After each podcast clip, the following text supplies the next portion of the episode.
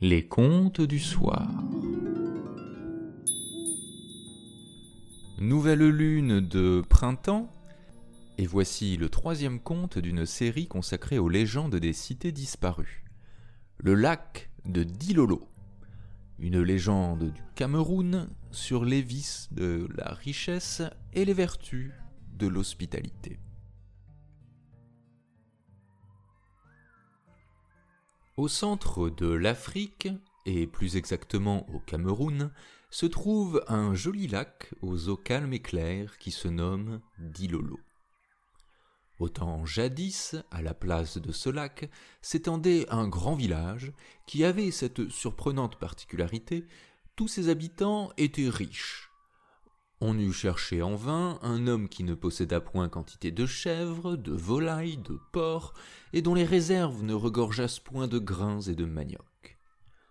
Certes, tous travaillaient, mais l'abondance dont ils jouissaient était comme une sorte de magie qui écartait soucis et chagrins. Sous le radieux soleil, aux chauds rayons, la vie s'écoulait donc pour ces gens comme un songe. Ils mangeaient et buvaient ce qui leur plaisait, et dans ce jardin de délices qu'était leur village, les rires refusaient et arrêtaient net le moindre pleur. Or, un jour, venu on ne sait d'où, un homme très vieux passa dans cet heureux village au moment où l'on allumait des feux pour se préserver des bêtes sauvages qui se cachaient dans la forêt. Les gens le saluèrent sèchement peu habitués aux étrangers qui, d'ordinaire, empruntaient une autre piste pour leur parcours. Son vêtement poussiéreux et déchiré, aux couleurs fanées, attira l'attention. Que sa figure ravagée et allée par les longues stations au soleil paraissait donc vieille et laide. Depuis combien de temps n'avait-il point peigné ses cheveux embroussaillés? Les colibés et les rires commencèrent à fuser. L'homme, qui ne pouvait qu'avancer lentement, tant il avait mal aux pieds d'avoir trop marché, ne répondait pas. C'était l'heure où les habitants du village entraient dans leur hutte pour se restaurer. Beaucoup se détournèrent, jugeant la chose de peu d'importance à côté du repas qu'ils s'apprêtaient à déguster. Un homme à qui notre pauvre hère demanda d'avoir pitié de lui, car il était affamé et avait encore une longue route à faire, éclata bruyamment de rire et dit est-ce toute la terre que tu comptes ainsi parcourir? Le vieillard ne put répondre, tentant de se frayer un chemin à travers un groupe de gamins qui lui barraient le passage en poussant des cris rauques, tandis que d'autres, par derrière, lui lançaient des cailloux. Une femme lâcha un chien qui se mit à aboyer furieusement après tout le monde, en bondissant, ce qui eut pour résultat de disperser la bande d'enfants piailleurs et méchants. Bientôt, notre homme resta seul entre les huttes du village, dont les portes se fermaient. Une bonne odeur de bouillie d'orge et de beignets émanait. Le pauvre homme, qui avait l'estomac dans les talons, car depuis des jours il ne s'était nourri que de fruits ramassés dans la forêt, se détourna, et aussi vite que le lui permit ses pieds meurtris, il sortit du village inhospitalier.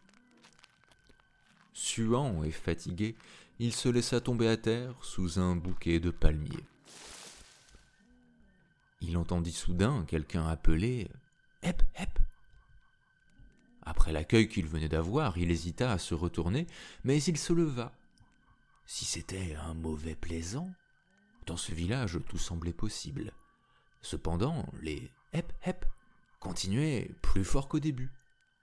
Alors, plantant fermement ses bottes à terre, notre vieillard regarda qui pouvait bien s'intéresser à lui. Il vit un jeune homme très grand et très mince qui s'avançait à sa rencontre. Dans un instant, il va faire nuit, dit celui-ci en mettant sa main en porte-voix. Viens te reposer chez moi, tu y seras à l'abri jusqu'au lever du jour. Je veux bien, répondit le vieillard, car je n'en puis plus. Et, tout en suivant le jeune homme, il ajouta Il y a donc au monde des gens généreux Certainement, affirma le jeune homme en le faisant entrer dans une hutte où se tenait une jeune femme accroupie, berçant un bébé. L'homme présenta sa femme et son fils, puis il dit Tu mangeras bien quelque chose. Cette question était presque un ordre. Le vieillard accepta, en souriant, de s'asseoir.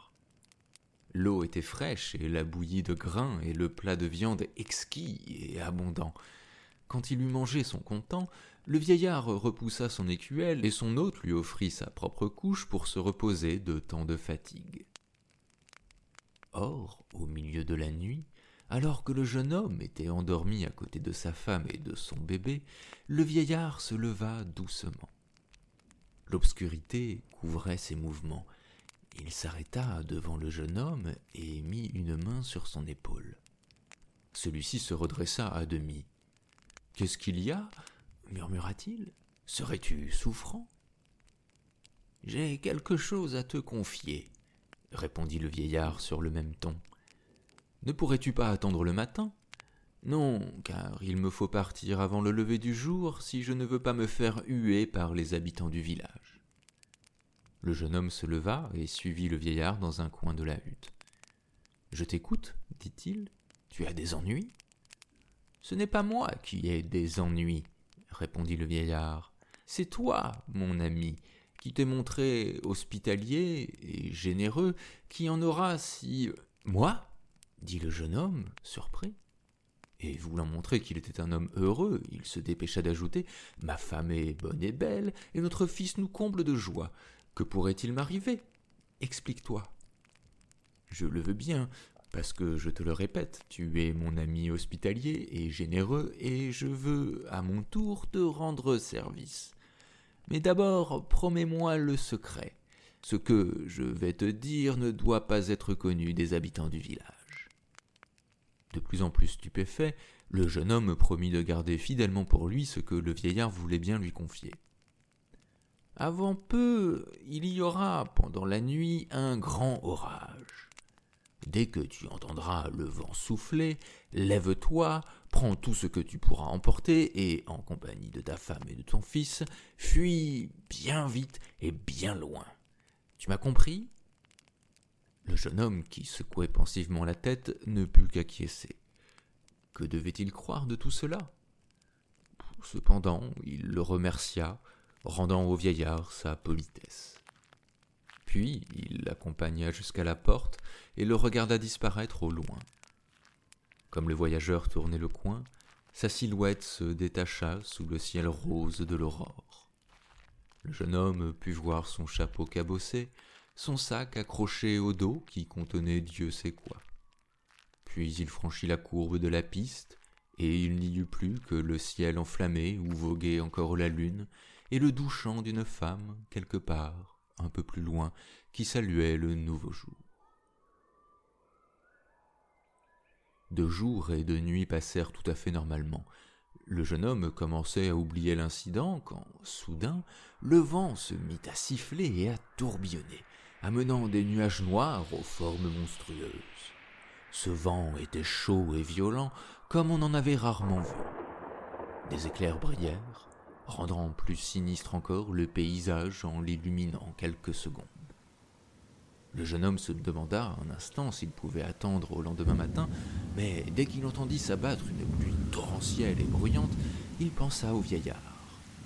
Oui, celui-ci avait dit vrai, et en toute hâte, l'homme rassembla ses chèvres, ses volailles, les esclaves et tout son avoir, puis il dit à sa femme Prends le bébé et partons immédiatement. Ainsi Et le lendemain, à la place où se trouvait le village, s'étalait le lac de Dilolo.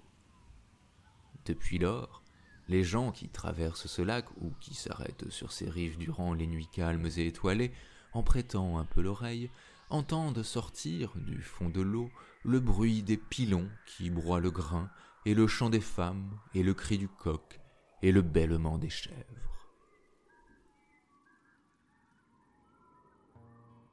Prochain compte le 5 mai 2023 pour une pleine lune de printemps.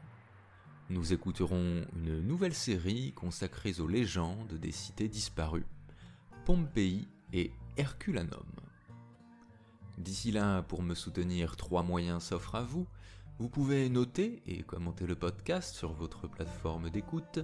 Vous pouvez aussi me rejoindre et partager les contenus sur les principales plateformes de réseaux sociaux. Vous pouvez enfin me soutenir sur la page Tipeee des Contes du Soir, où vous attend du contenu exclusif avec des textes érotiques. Tous les liens sont dans la description. Les Contes du Soir est un podcast à histoire, il investit dans vos cœurs et dans vos oreilles le monde de l'imaginaire.